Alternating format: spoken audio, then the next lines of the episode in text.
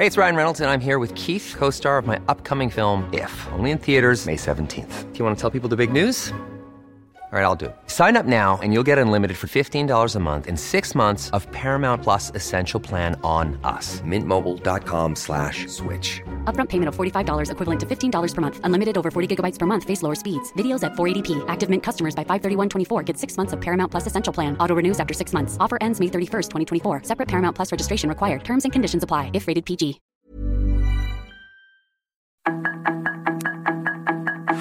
Tarde a tarde, lo que necesitas saber de forma ligera con un tono accesible. Solórzano, el referente informativo.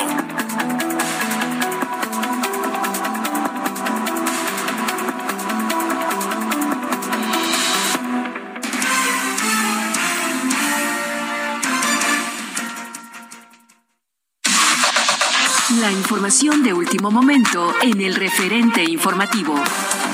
El presidente Andrés Manuel López Obrador informó que se está estudiando un proyecto para exportar energía a California y otros estados de la Unión Americana, con la instalación de parques solares en la frontera entre México y Estados Unidos. El mandatario detalló que está explorando la posibilidad de construir redes de transmisión para este fin, luego de que se reunió con 17 empresas estadounidenses que tienen inversiones en México.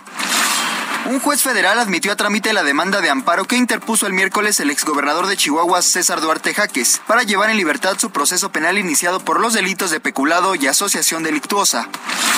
Personal del Ejército Mexicano y de la Policía Estatal ingresó este viernes al municipio de La Huacana, Michoacán, para tomar el control de la seguridad. El operativo conjunto busca hacer lo mismo en el municipio colindante de Ario de Rosales, donde opera el Grupo Armado de Pueblos Unidos. Un autobús que transportaba peregrinos volcó en la localidad de Antigua, en el municipio de Tila, Chiapas. El accidente dejó nueve muertos y al menos 28 heridos, informó Protección Civil del Estado. La depresión tropical 3E se intensificó a la tormenta tropical Celia en el Océano Pacífico. Eso lo informó el Servicio Meteorológico Nacional. Debido a las bandas nubosas de la tormenta tropical, se esperan lluvias puntuales intensas en Tabasco, Chiapas y Quintana Roo, así como lluvias muy fuertes en Oaxaca, Campeche y Yucatán. Los bebés y niños más pequeños podrán recibir la vacuna contra COVID-19 después de que la Agencia de Medicamentos de Estados Unidos autorizara su aplicación. La vacuna de Moderna en dos dosis está autorizada con carácter de urgencia para niños de entre 6 meses y 5 años, y la Pfizer, esta vez en tres dosis, lo será entre los 6 meses y 4 años.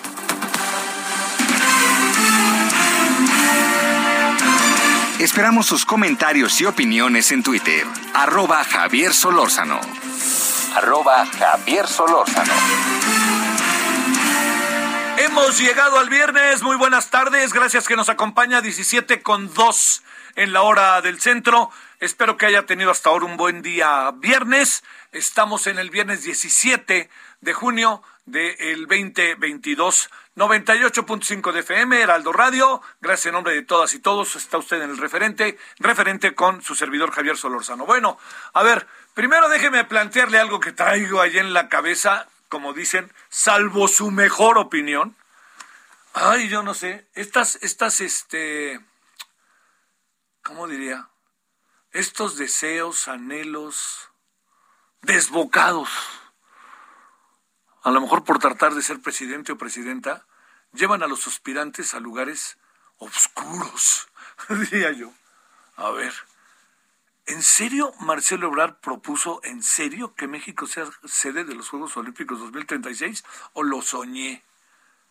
O sea, leí ayer a mi muy querido Faitelson, ¿no? Y leí a Faitelson y Faitelson, ¡pum!, puso un alto sensacional sobre el tema. Y luego leí, uh, bueno, vi la caricatura del Reforma hoy. A ver, yo, yo, déjeme, déjeme plantearle el asunto. Usted es aficionado al deporte, o si no es aficionado al deporte, entiende el espectáculo del deporte. Los Juegos Olímpicos en los últimos años, he tenido la oportunidad de ir a varios, a trabajar, que es algo maravilloso. Fui un espectador constante y consistente en los Juegos Olímpicos de México 68 Estuve en el Estadio Olímpico de Ciudad Universitaria, yo creo que los siete días, y me escondía para tratar de quedarme este, eh, con mi boleto de la mañana también en la tarde. Eh, fui hasta la, se lo juro, hasta la, los, la levantamiento de pesas allí en el Teatro de los Insurgentes.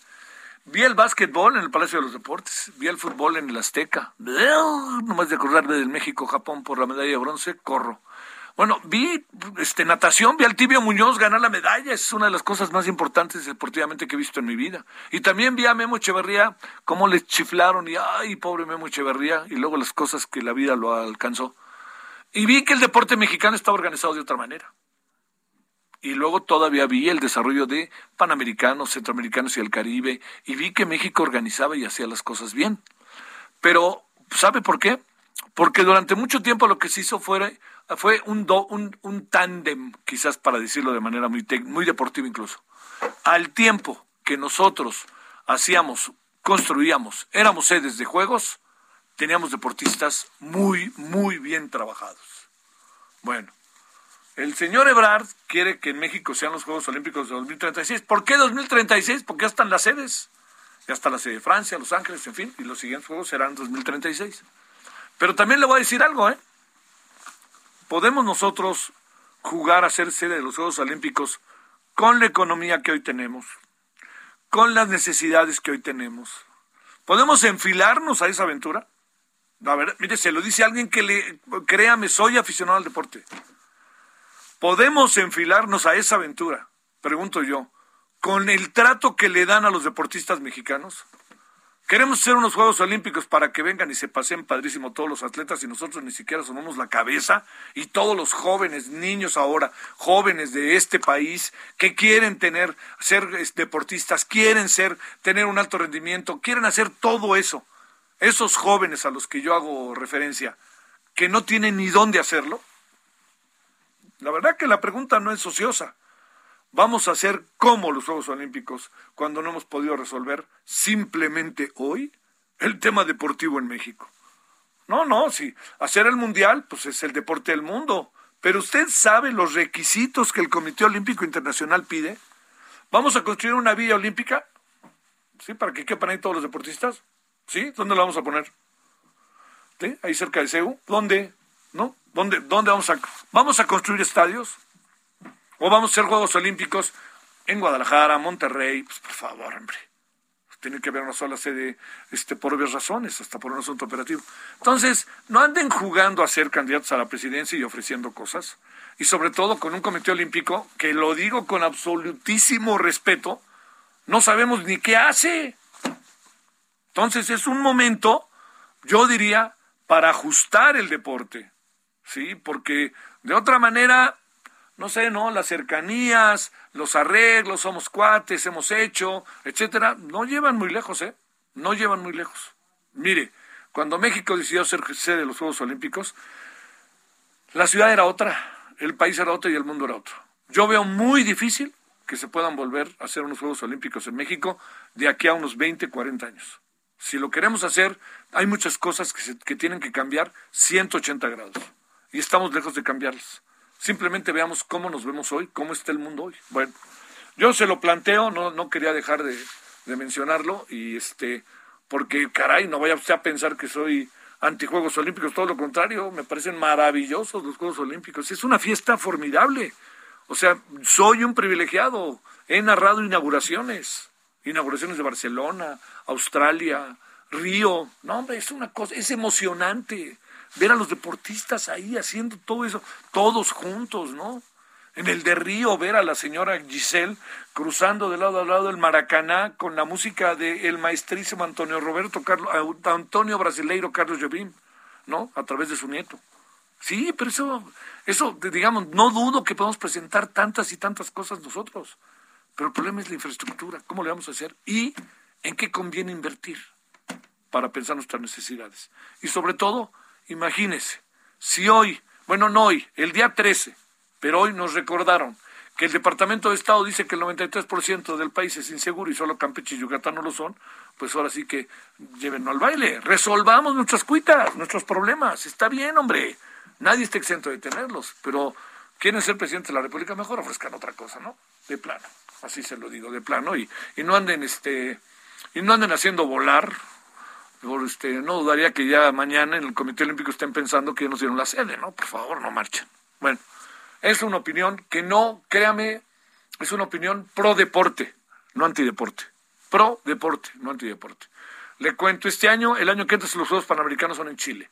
El año, a finales de este año, los Juegos Centroamericanos y el Caribe son en El Salvador. Fíjese, y son, imagínese Chile, cuánto tiempo se preparó. Guadalajara, cuánto tiempo se preparó para hacer los Juegos Panamericanos. Y es Panamericanos, no es Oceanía, no es Europa, no es África, no es Asia. Bueno, punto y aparte que conste. Ahí está. Segundo asunto. Algo que me parece eh, muy importante es que, ya lo hablaremos en la noche a detalle, ojalá nos acompañe, es que el domingo viene la segunda vuelta de las elecciones en Colombia. Ese es un asunto, créame, de enorme, enorme relevancia. ¿Por qué? Porque eh, decida lo que decida Colombia, Colombia va a romper con un esquema de gobierno que ha tenido a lo largo de décadas. Es decir, los partidos que han estado compartiendo el poder, ninguno de ellos va a poderlo ya compartir porque en la segunda vuelta nomás quedan dos candidatos, un candidato de izquierda, el señor Petrov, y un señor Hernández que parece que es como chivo en cristalería. Pero bueno, son ellos dos. Entonces Colombia, quizá como México, va a sufrir una verdadera agitación, ¿no? Nosotros la hemos viviendo, la hemos ido viviendo con López Obrador, pero no nos hemos dado cuenta. Va a llegar un día en que hagamos salto en el camino y nos vamos a dar cuenta de todas las muchas cosas que han pasado, para bien y para mal. Así pasa. No, aquí no hay este que todo deba de ser maravilloso y luminoso, no, para bien y para mal, defectos y virtudes y todo lo que también en este momento el propio este presidente provoca. Bueno, es importante la elección. El domingo Colombia va a tener un nuevo presidente y va a tener una nueva organización partidaria o parecido a partidaria con el señor Hernández en el poder. Y esto va a colocar una geopolítica de América Latina profundamente interesante. Tenemos ya algunos países con una circunstancia, le diría, que son de este claramente definidos en su tendencia política. Argentina, Chile, Perú, pudiera ser Colombia, y a través de regímenes democráticos. Bolivia quedó también bajo esta más o menos misma circunstancia, entonces seguramente Uruguay, Uruguay, bueno, más básicamente los que les dije. Y esto nos va a abrir un espacio quizá como nunca antes había tenido América Latina. Es un momento, créamelo, de enorme trascendencia, porque los gobernantes, muchos de ellos que han aspirado, ellos u otras personas que ellos han seguido a lo largo de décadas, han buscado a través de procesos democráticos o no democráticos, pero ahora democráticos, el acceso al poder. Y este acceso al poder nos puede dar, créame que muchas, pero muchas cosas, muchas cosas. Nos puede dar muchas cosas para América Latina y podemos tener cohesión de elementos que sean nuevos. El único asunto está en que no hagamos todo como lucha partidaria, no hagamos todo este en filias y fobias. Entendamos, entendamos que cuando se gobierna, no se gobierna para los seguidores, se gobierna para todos los que viven en ese país. Algo que de repente nos anda fallando por acá. Entonces, ahí está el tema como para echarnos a andar. Y además hay otro tema que en la noche trataremos. Usted decir, bueno, ya trate algo ahorita, ¿no? No, no, no, ahí va, va a ver que lo que tratamos es muy importante aquí. Pero en la noche trataremos, y lo que vamos a tratar en la noche es eh, todo lo que tiene que ver con este todo lo que tiene que ver con el, con el tema de Rusia y Ucrania. Es importantísimo lo que ya a estas alturas está sucediendo y también en la noche vamos a ahorita y en la noche vamos a tratar algo que me parece que puede ser de enorme relevancia para usted. El presidente ha lanzado hoy un decálogo de en favor del medio ambiente. Vamos a analizarlo en la noche. ¿Qué tanto sí, qué tanto no? ¿Qué tanto, bueno, prometemos y prometemos, pero qué tanto en este proceso de promesas podemos cumplir? Y eso es lo que vamos a ver en la noche. Bueno, ahí está ya la agenda para ser viernes, está movido. Ojalá nos acompañe ahorita y nos acompañe a las 21 horas en hora del centro. Bueno, vámonos si le parece con el primer asunto del día, Rusia, Ucrania. Solórzano, el referente informativo. Llegó una oferta muy fresca. Aprovecha que la carne de res para azar de 192 pesos está a solo 154.90 el kilo y la cebolla blanca a 16.50 el kilo. Sí, a solo 16.50 el kilo. Con Julio lo regalado te llega. Solo en Soriana. A junio 20. Aplican restricciones.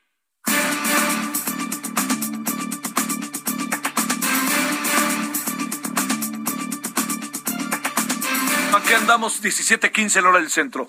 Dejan Mihailovic, como siempre, le agradecemos que nos haga el favor de estar con nosotros, doctor, experto en geopolítica y relaciones internacionales, académico en tiempos, eh, en tiempos del sabático, y ya en cualquier momento regresará a México. No lo andamos trayendo todavía, sino cuando el tiempo determine y decida. Dejan, te mando un gran saludo, ¿cómo has estado? A ver, después de todo el rollo que me eché para que... A ver, a ver. Ahí, Dejan, este, a ver, espérame tantito, eh, espérame. Vamos a ver, este, dice una, dice dos, no, no me escuchas, ¿verdad, Dejan? No, no está escuchando Dejan Mijailovic. Esta es la hora cuchicuchi con nuestro noticiario. Algo pasa. Ahí, ingeniero, flaco, delgado y con ilusiones. Ahí, ¿me escuchas, Dejan? No, no, no. Bueno, a ver. A ver, Dejan, ¿me escuchas? No. Sí, te escucho muy bien, Javier. Ah, es que fíjate que nosotros no te escuchamos, pero no olvides cómo te presentamos y que espero que estés muy bien. A ver, Dejan, eh, antes de que empecemos con el tema de, si te parece, de, allá de Rusia y de este, Ucrania, eh, déjame preguntarte, ¿cómo ves, en breves palabras, si se puede, sé que es difícil, ya lo abordaremos adelante, esta geopolítica que se puede armar para América Latina con las elecciones del domingo en Colombia, ¿a qué te llama la atención? ¿Qué piensas de ella en términos de experto en geopolítica? Sí, eh, efectivamente, pues es un proceso electoral eh, de extrema importancia tanto para el nivel regional, es decir, va más allá de la escala estado-nacional colombiana y obviamente con repercusiones que podrían desequilibrar un poco lo que es la agenda de la política exterior de Washington, ¿no? Por primera vez hay una posibilidad bastante grande de que eh, en Colombia tengamos un presidente con un notorio discurso antiimperialista que insiste en recuperar eh, lo que es la soberanía en términos clásicos y obviamente catalogado desde la perspectiva político-ideológica como un gobierno de izquierda electoral moderada eh, que no eh, eh, seguiría con lo que fue el periodo anterior de una especie de entreguismo total y absoluto con respecto a las demandas del Washington. Javier. Bueno, oye, a ver si la semana que entra le entramos al tema ya con el resultado puesto en la mesa, ¿te parece? Con mucho gusto. A ver, mucho gusto, reflexiones de ella de lo que anda pasando y los mil millones de dólares del señor Biden en armas, este, lo que ya parece ser que la, la, este, la, la, comunidad europea está empujando para Finlandia, Suecia y la propia Ucrania. Todo estamos y, luego también diciendo hoy el señor este, Putin se está acabando los tiempos del dominio estadounidense. Sí, fíjate que eh, eh, el tiempo que no nos hemos podido escuchar y no hemos podido conversar, estuve pensando intensamente por qué, eh, cuál es la razón principal de que nadie muestra un interés para convocar una mesa de negociación y pacificar el conflicto entre Rusia y Ucrania. Y la respuesta es realmente sencilla. nadie quiere pacificar ese asunto. Al parecer, a todo mundo le conviene exhibir el músculo y seguir con, con esa actividad bélica. Eh, importa poco o nada el sufrimiento de la población local. Cada vez tenemos más eh, muertos, más heridos. Eh, se intensifican las acciones de combate y en realidad creo que se trata de una cuestión cada vez más inclinada hacia los asuntos propiamente militares, Javier. Es decir, está en el juego lo que es la rivalidad militar entre Estados Unidos, Rusia y China por otro lado. En el diciembre pasado, eh, eh, precisamente el día 21 de diciembre, Estados Unidos, y eso no fue muy bien acompañado, que digamos, no fue cubierto por los medios eh, mundiales, Estados Unidos emitió una serie de documentos en ocho puntos en donde no acepta la posibilidad de un mundo multipolar.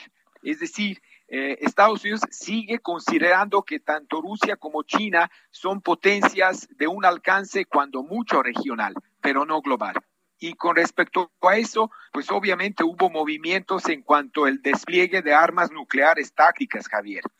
Por primera vez estamos hablando de una triada nuclear, es decir, que eh, en los tres eh, tipos de, ejército que, tiene Rusia, ¿no? marina, fuerza aérea, fuerza terrestre, hay este, posibilidades de que Rusia tiene esa opción de lanzar eh, misiles eh, nucleares desde sus submarinos y destructores, eh, desde sus rampas de lanzamiento terrestres y obviamente con casas, perdón, con bombarderos. Ahora, misiles tácticos, Javier, con una cabeza pequeña nuclear que son capaces, fíjate, son capaces de destruir un edificio uh, hundiéndolo a 100 metros de profundidad y que en un perímetro de entre 300 y 500 uh, metros en el alrededor, uh, más allá de esta área, no haya algún daño. Es decir, tenemos ahora un tipo de armas nucleares muy diferentes a lo que fueron las bombas que se lanzaron en Hiroshima y Nagasaki. ¿no? Eh, si, a eso, si a eso agregamos lo que son los misiles hipersónicos y esa rivalidad para eh, eh, inventar y reinventar constantemente armas cada vez más letales y sofisticadas, pues eh, eso te dice mucho. incluso te digo que a, Rusia le cuesta un millón de dólares, este, mi, perdón, mil millones de dólares la guerra en Ucrania por día. Pero por otro lado, han ingresado en últimos tres meses a más de 100 mil millones de dólares por la venta de hidrocarburos. Es decir, eh, todo mundo tiene recursos para seguir con esta guerra. Como tú has enfatizado, Joe Biden y sus aliados europeos están armando al ejército ucraniano hasta los dientes porque quieren que esto siga. Claro. Esto que acabas de decir eh, resulta una de las claves como para entender el conflicto. Oye, este, a ver, ahí también da la impresión de que empiezan a romperse, por lo menos verbalmente, lazos fuertes o empiezan a, diría yo, confrontaciones realmente fuertes, me lo parece, para cerrar de Jan, particularmente entre Francia y Rusia, en algún sentido Alemania, aunque no tanto, pero esta parte de Europa está como, como cada vez metiendo el acelerador, ¿no? Sí, claro, por supuesto que eh, pues el conflicto está acompañado con roces o por decirlo de una manera más eh, directa, este desacuerdos muy fuertes, ¿no? Eh, al nivel diplomático y político entre la Unión Europea y las dos, los dos, las dos fuerzas de la Unión Europea que prácticamente asumieron el liderazgo desde su fundación que son Alemania y Francia por un lado y Rusia por otro. Eh, eh, no se te olvide que Rusia es un país europeo y también asiático y eh, que los europeos ven a Rusia con un bajo un prisma un tanto distinto a lo que es el caso de Estados Unidos, porque Estados Unidos está separado física, geográficamente por, por, el Océano Atlántico, por el estrecho allá en, la zona norte, porque sabrás que eh, hay una parte de, extremo, de extrema Siberia que, que prácticamente conlinda con Alaska, pero en realidad se trata pues de dos, de dos visiones donde la Unión Europea y los principales países de la Unión Europea no les conviene tener una situación de Rusia como un enemigo declarado. Y ni se diga en un sentido económico, comercial, financiero, este, incluso cultural, socialmente hablando. Sin embargo, yo creo que esta guerra este, seguirá. Eh, quiero que termine, por ahí hoy leí en, algunos análisis de que probablemente puede que termine en otoño, pero tal y como van las cosas, Javier, eh, todo el mundo eh, eh, está de acuerdo que con esa intensidad del día de hoy, Rusia puede participar en esta guerra al menos un año más. Y algunos pesimistas indican que otros cinco años. Imagínate en el suelo europeo una guerra de esa duración, con esa intensidad y con ese impacto tan negativo, sobre todo para la economía mundial. Dejan Mihailovic, ya hablaremos la semana que entra sobre Rusia y Ucrania y ya hablaremos sobre las elecciones en Colombia y lo que significan. Te mando un gran saludo. Por supuesto. Muchísimas gracias y a ver si podemos reforzar también esa cuestión de armas tácticas nucleares porque es súper interesante. Sin la menor duda. Y este y también que hablemos de tus pronósticos del fútbol, cómo se ve desde allá, desde tu país, el futuro. Con mucho gusto, con mucho gusto, Javier. Sale, hasta luego, gracias, Dejan Mihailovic, muchas gracias. Este, le pregunto por el fútbol, no porque nos guste a los dos, sino porque Dejan eh, fue jugador profesional en Yugoslavia. Es una cosa padrísima. Algún día se la, se la consultaremos, a ver qué interesante. Bueno, oiga, vámonos a la pausa. Eh, vamos a hablar después de la pausa de México, quinto país con más litigios comerciales. ¿eh? El referente informativo regresa luego de una pausa.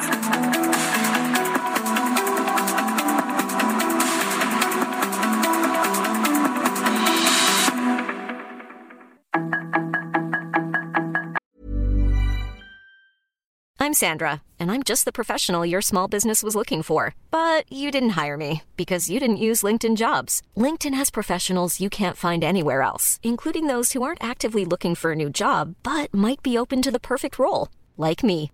In a given month, over 70% of LinkedIn users don't visit other leading job sites. So if you're not looking on LinkedIn, you'll miss out on great candidates like Sandra. Start hiring professionals like a professional. Post your free job on linkedin.com/people today. Estamos de regreso con el referente informativo.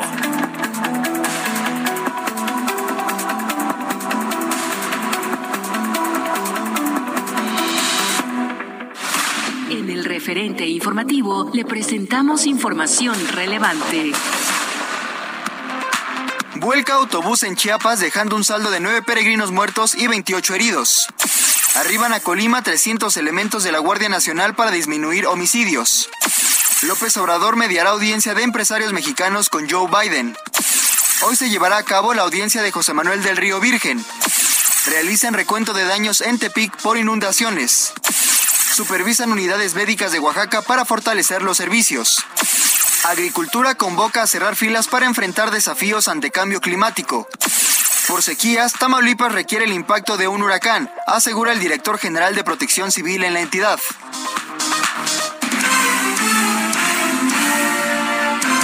Esperamos sus comentarios y opiniones en Twitter. Arroba Javier Solórzano. Arroba Javier Solórzano.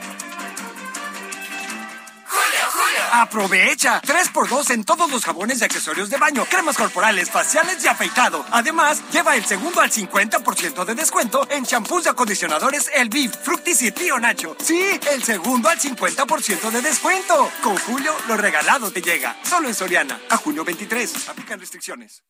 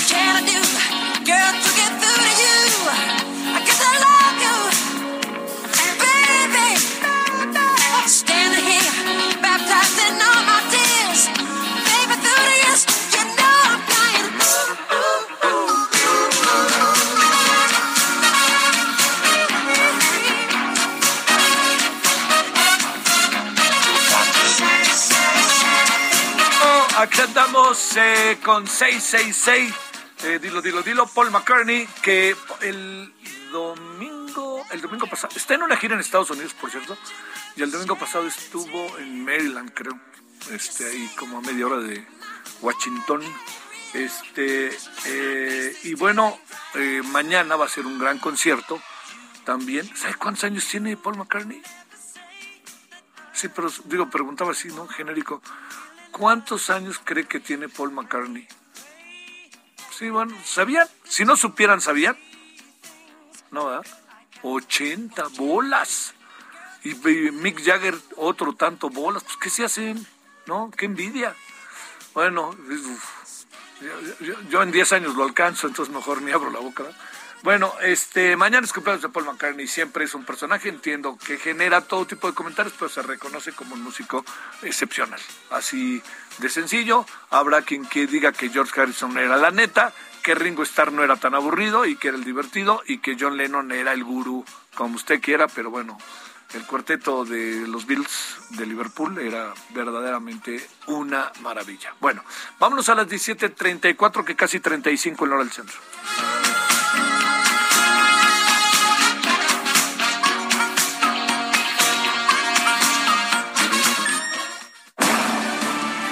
El referente informativo.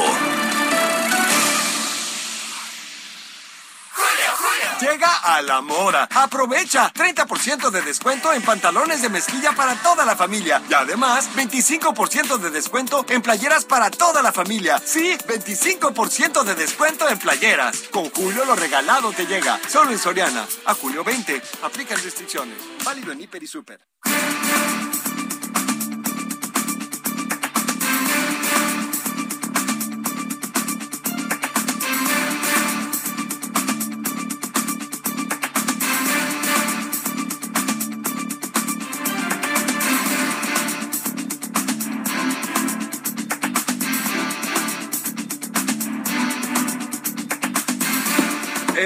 Mire, eh, hoy nos enteramos en la mañana de una información que consiste en que México es el quinto país con más litigios en energía.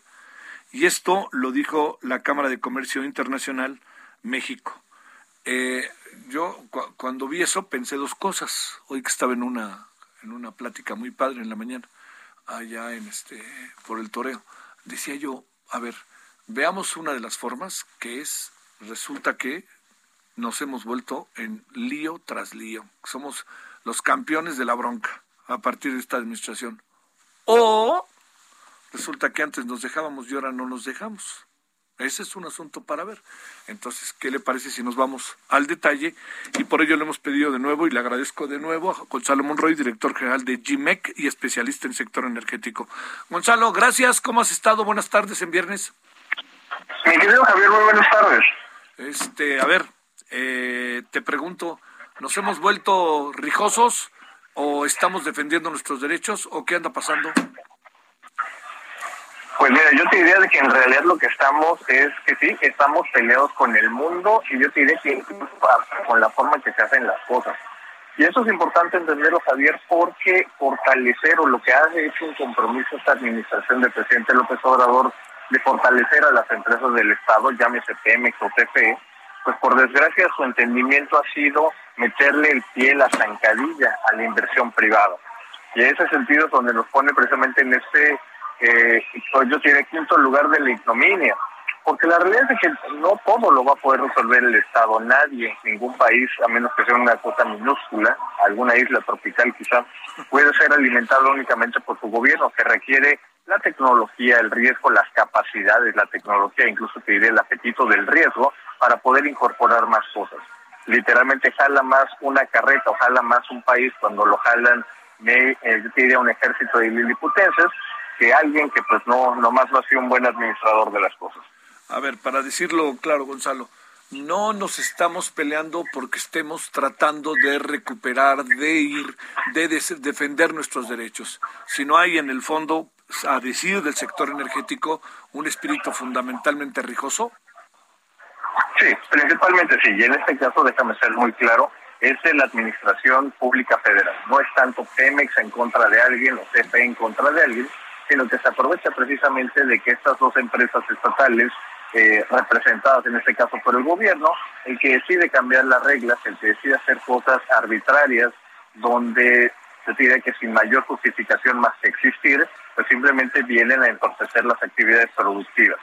Eso es muy importante porque hemos visto cómo ha escalado. Vimos que el, al inicio de esta administración eran temas de disposiciones administrativas, alguna ordenanza, alguna directriz, hasta que culminó obviamente con el intento de reforma constitucional eh, el pasado eh, eh, mes de abril. Obviamente este, esta, yo diría que énfasis, o en algún, si le pudiéramos poner un adjetivo, la hazaña con la cual esta administración ha tratado a las inversiones ya realizadas en México, pues por desgracia ha continuado de manera incesante. A ver, este, déjame plantearte ahí otra cosa. Eh, el, presidente hoy eh, eh, ha hablado también de un plan que tiene que ver con eh, buscar la manera de que tengamos este, energías limpias. Habla de exportar energía. En este tenor de cosas, ¿qué piensas? Pues mira, yo creo que la aspiración es muy buena. Yo creo que nadie, absolutamente no vas a encontrar un mexicano de bien que se pueda oponer a esos objetivos tan buenos y tan nobles. El problema es el entendimiento del presidente de eso qué significa. Te voy a dar, por ejemplo, yo creo que la gran paradoja de lo que es ese entendimiento es que en su cuarto punto el presidente López Obrador dice que vamos a poner nuestra contribución en la lucha contra el cambio climático, es poner unas coquizadoras para que los mexicanos podamos consumir más gasolina y diésel. Cuando en realidad deberíamos estar hablando como lo hizo en el punto 3, de una mayor apertura hacia eh, las energías renovables, principalmente la energía eólica y la energía solar, donde México es un país privilegiado, o sea, le agregamos el componente de la geotermia, México es un país literalmente único en el mundo, Javier. Obviamente este entendimiento no se ha resuelto, todavía vemos el entorpecimiento, la franca, yo diría, boicot, eh, sabotaje que están ocurriendo desde la Comisión Reguladora de Energía a prácticamente cualquier competidor de Pemex o de CFE. Y en ese sentido, pues por desgracia estas metas tan bellas, yo diría incluso también ambiciosas, pues parece ser que se quedarán únicamente en el tintero. Oye, a ver, de nuevo planteo, antes de nosotros, ¿cuáles son los otros cuatro países? ¿Tienes información de cuáles son los otros cuatro países que están en esta lista de los cinco más con más litigios? Eh, solamente te sé el primero, y el primero es, por desgracia, Rusia, producto precisamente de la invasión que hemos visto. Sí, claro que ahorita se ha intensificado y además ahora también ya cerraron la llave que porque están arreglando algo en Canadá de uno de sus aparatos, algo así, ¿no? Es correcto, y eh, por desgracia hemos visto, creo que en el caso de Rusia a través de Vladimir Putin, cómo se ha utilizado la energía o el acceso a la energía como una arma de herramienta política y por desgracia también de un daño, en este caso, a la estabilidad del, del mundo. Yo ya lo pondré de esa manera tan genérica. Oye, este, híjole, es que si nos coloca en una posición, ¿qué, qué, qué deriva de todo esto? ¿Cómo, ¿Cómo nos coloca? ¿Hay alguna posibilidad de que estos litigios se terminen ganando? ¿Alguna cuestión de esta naturaleza que cambie como el panorama, más allá de mi deseo de que cambiara, sino más bien en términos técnicos ante qué estamos, en términos de la cotidianidad de nuestra economía, de nuestra relación con el mundo, de cómo nos ven de fuera, todas estas partes que, que uno dice, bueno, eh, todo lo, estamos en pleno litigio y lo vamos a resolver, pero supongo que estamos en pleno litigio y vendrán más litigios. A ver, reflexionemos si no te importa, Gonzalo, sobre esto. No, sin problema, Javier. Pues mira, yo te diría de que hay cosas de corto, mediano y largo plazo. En el corto plazo, exactamente estos litigios van a continuar. Seguramente veremos que se dirimen en tribunales mexicanos. En algunos casos va a ser en tribunales o paneles de controversia. Eso es muy importante, sobre todo con empresas americanas y europeas, porque lo disponen muy bien sus tratados de libre comercio que tenemos con Estados Unidos y Canadá, pero también la Unión Europea. Que también vamos a seguir viendo que seguramente y es parte, por desgracia ya tenemos bastantes antecedentes de que el gobierno los ha utilizado este tipo de medidas para lograr cierto nivel de concesión o de, de, de negociación con las empresas. El mejor ejemplo quizá es lo que ocurrió con los gasoductos. Seguramente recordar esa, esa discusión de los gasoductos leoninos. A final de cuentas la CFE termina pagando todavía más en un contrato que, que obviamente termina siendo una pérdida económica para el país, para México. En el largo plazo yo te diría, y aquí no quiero ser pesimista, el daño ya está hecho. México, por desgracia, en las grandes ligas ya no está figurando nadie. Viene, nadie se muere o se saborea los bigotes para venir a hacer negocios a México. México es un país muy importante, relevante. Tenemos 130 millones de mexicanos muchos de ellos 25, eh, menores de 25 años, y van a requerir diferentes tipos de productos, de energías, de suministros. Obviamente somos un país que está creciendo y que va a crecer únicamente por la fuerza eh, laboral y de consumo que eso representa. Pero venir a invertir cuando no existe, cuando te cambian las reglas, como lo ha hecho esta administración de forma, yo diría que tan, tan, tan soberbia, tan artera, pues por desgracia obviamente inhibe la creación de la inversión de largo plazo, que es así, es la que saca a la gente de la pobreza. Este, ¿Habrá conciencia de lo que estamos conversando en el gobierno en el sentido del significado que tiene esto que está sucediendo en este momento? ¿Qué alcanzas a apreciar? Porque, digamos, a lo mejor también forma parte de una estrategia o, o más allá de ocurrencias, quisiera pensar. Mira, yo creo que va a ser el camino correcto, y te lo decía, es justamente parte de una estrategia de negociación, el no te voy a hacer eso, te voy a cancelar un permiso, te voy a detener alguna inversión, y en lo que te quejas, la- lo que parece ser que es la estrategia del gobierno, es que gasten más en abogados que en ingenieros. Y obviamente que esto vaya afectando la rentabilidad de sus negocios y que sepan de una manera, yo diría que implícita, que no son bienvenidos a invertir en nuestro país. Pero en eso déjame también poner una parte, porque hay una parte positiva, Javier. Eh, mucho de lo que te estoy platicando son de empresas que tratan de competir justamente en el mercado mexicano. Empresas que, por ejemplo, vienen a trabajar a favor o para Comisión Federal de Electricidad o para Petróleos Mexicanos, han sido muy bien recibidas y son bien vistas por esta administración. Al final, en un entendimiento, yo diría que más eh, de visión de vida, de visión del mundo, incluso ideológico, parece ser que esta administración especialmente entiende que la colaboración o el orden es el control político o el control de las instalaciones. Y es, por desgracia, a lo que lleva una discusión donde la colaboración, no la imposición, pues parece ser la que domina, domina nuestras discusiones. Oye, este, por último, ¿Iberdrola se merece tantos señal, señalamientos como los hace el presidente todas las veces que puede? No, por supuesto que no. Yo te diría que incluso ah, en la manera más llana y abierta posible, es un villano conveniente para la administración. Es la identificación de una empresa extranjera, de preferencia española. Justamente hemos visto que se le piden disculpas al gobierno español por la conquista. Hemos visto algo similar. Prácticamente Iberdrola es el Felipe Calderón, la antítesis del modelo obradorista, que le sirve muy bien al presidente para establecer una política y un discurso de contraste. Que ya veremos justamente si los tribunales eh, le dan la razón ya sea al gobierno mexicano o Iberdrola, se lo puedo ir adelantando esta multa histórica de poco más de 450 millones de dólares, ya justamente ha tenido una suspensión, es muy posible que se llegue a la parte del amparo y obviamente a la siguiente administración pues le tocará lidiar en cuánto le va a tener que pagar Iberdrola por los daños ya incurridos. O sea, ¿cuánto le tendrá que pagar la siguiente administración a Iberdrola? O sea que Iberdrola está demandado, pero Iberdrola no ha perdido ni es- y, y sigue, diría yo, tan campante, pregunto. Sí, de hecho yo diría que incluso nada ha cambiado de manera sustancial. La planta de la cual está en cuestión o está disputada en esta en esta multa histórica, pues ya ha conseguido justamente una suspensión provisional que le permite seguir operando. No, pues sí, está dicho todo, Gonzalo. Uy, uy, uy, no son buenas noticias en función de lo que uno quisiera para el país. Eh, yo decía el otro día que va a estar complicada la herencia, ¿no? Va a estar muy complicada la herencia para, para el que venga o ella o él en el siguiente sexenio, ¿no? Efectivamente, creo que apuntas en la dirección correcta. En, en no pocas conversaciones que he tenido en los últimos días, últimas semanas, es justamente eso. La, la parece ser que la administración que le siga, del porte ideológico, de la razón que sea, se va a encontrar con un problema de degradación institucional grande, grave, unas finanzas públicas mucho más débiles de lo que estamos hablando. Por ejemplo, lo vemos en el caso de la gasolina, del diésel, pero cuando factorizas también, Javier, eh, los subsidios eléctricos que estamos viendo al día de hoy, pues por desgracia el gobierno mexicano no parece ser que tenga la capacidad suficiente de tener dinero. Y las soluciones, ves seguramente gran parte del público se acordará de los ochentas, tendremos que hablar quizás de un mayor déficit, tendremos que hablar quizás de una mayor emisión de deuda, contraviniendo gran parte de la narrativa que ha hecho esta administración en ese sentido. Te mando un saludo, Gonzalo Monroy, director general de GIMEC y especialista en sector energético. Buenas tardes. Mi querido Javier, te mando un enorme abrazo desde la bella media de Yucatán. Híjole, mira nomás tan bonita que es con todo y el calor. Gracias, Gonzalo.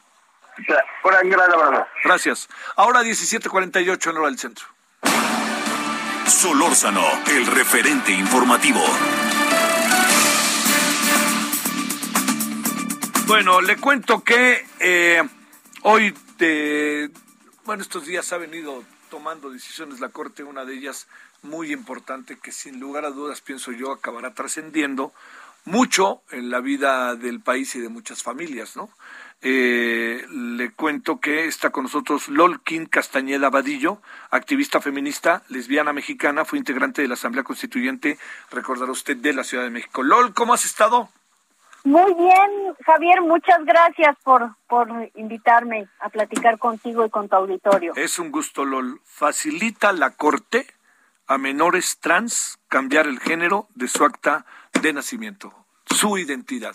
A ver, yo te diría que alcanzas a saber de esto, porque como bien sabes, Lolkin, mucha gente no le ha de gustar. ¿no? Y a mucha gente, pues ha de decir, por fin se hizo, son menores de edad. ¿Cuáles son tus reflexiones, Lolkin, sobre ello? Mira, es un tema que desde luego desde sociedad civil celebramos, es un tema muy importante que lo que eh, garantiza es que eh, las niñas, niños y adolescentes puedan eh, armonizar su documentación para tener una vida lo más plena posible, ¿no? Es decir, lo que lo que se intenta es justamente dar este reconocimiento a la identidad a las infancias trans en términos de su autopercepción. Y en ese sentido, nadie puede hablar por una niña o por un niño o un niñe, ¿no? Por supuesto que la discusión se ha centrado en términos de ver a las infancias como personas, personas menores e impedidas que están sujetas a la voluntad de alguien más, en este caso de su familia, y como si no tuvieran eh, desde ya, desde, desde la infancia, eh, el derecho a, eh, a opinar sobre, sobre lo que le compete, a tomar decisiones respecto de cómo, qué, qué, quiere comer, qué le gusta vestir, que pueda eh, asistir a una escuela sin tener que, eh, que, que, pues que vivir una doble vida, ¿no? Es decir, ocultar su identidad sin tener que ser objeto de el acoso escolar, que es un tema gravísimo en nuestra sociedad, eh, y que además, por supuesto, el hecho de que las niñas y los niños no tengan su identidad eh, garantizada en términos de autopercepción, lo que ocasiona es que tengan eh, desde deserción escolar, acoso escolar, eh, pero incluso a situaciones mucho más graves que van a intentos de suicidio, a laceraciones, porque es el, el, el impacto social del desprecio y de la desigualdad es a la sanción a la que les imponemos en el momento en el que no les reconocemos su identidad. Ese es quizás el punto de partida. A ver, ¿cómo, cómo deben de tratar, te diría yo, Lolkin, las familias en, su, en sus casas esto? Mira, desde luego que eh, no es un tema simple. Evidentemente, cuando, cuando nace un bebé, pues la familia le, recibe desde su eh, desde sus prejuicios, desde, desde la idea que han preconcebido para ese, ese niño esa niña, ¿no? Si va a ser este médico, eh, ingeniera, en fin, cómo lo está imaginando su familia. Y entonces, evidentemente, estamos, hemos crecido en nuestra sociedad que sigue siendo eh, preponderantemente machista, misógina, discriminatoria, racista. Esa es nuestra sociedad mexicana en, desde, desde sus orígenes y que a partir de eso, evidentemente, eh, cuando una niña, un niño, eh, dice abiertamente que su identidad de género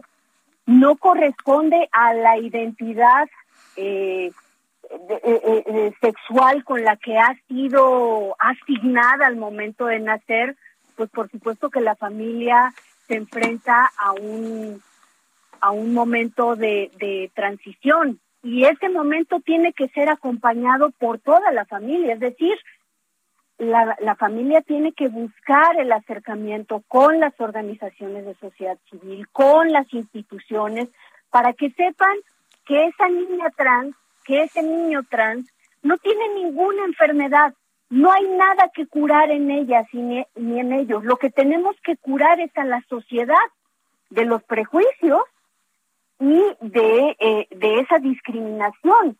A esas niñas y a esos niños lo que tenemos que hacer es facilitarles la vida, diciéndoles que por supuesto eh, todo, todo en esa niña, todo en ese niño está bien, que vamos a acompañarles y a fortalecerles con todo el amor de la familia, con todo el respeto que desde las instituciones, las escuelas, tienen que hablar abiertamente para que esas niñas y niños sean recibidos en el entorno escolar con respeto, sin acoso. Muy bien. Y que, y que vayamos haciendo ese cambio. Bueno, Lol, yo te agradezco muchísimo que hayas estado con nosotros, Lolkin. Muchas gracias, Javier. Adiós, hasta luego. Adiós, Lol. Nos vemos a las 21 horas en hora del centro. Allí estaremos. Ahí tarde. Adiós. Hasta aquí Solórzano, el referente informativo.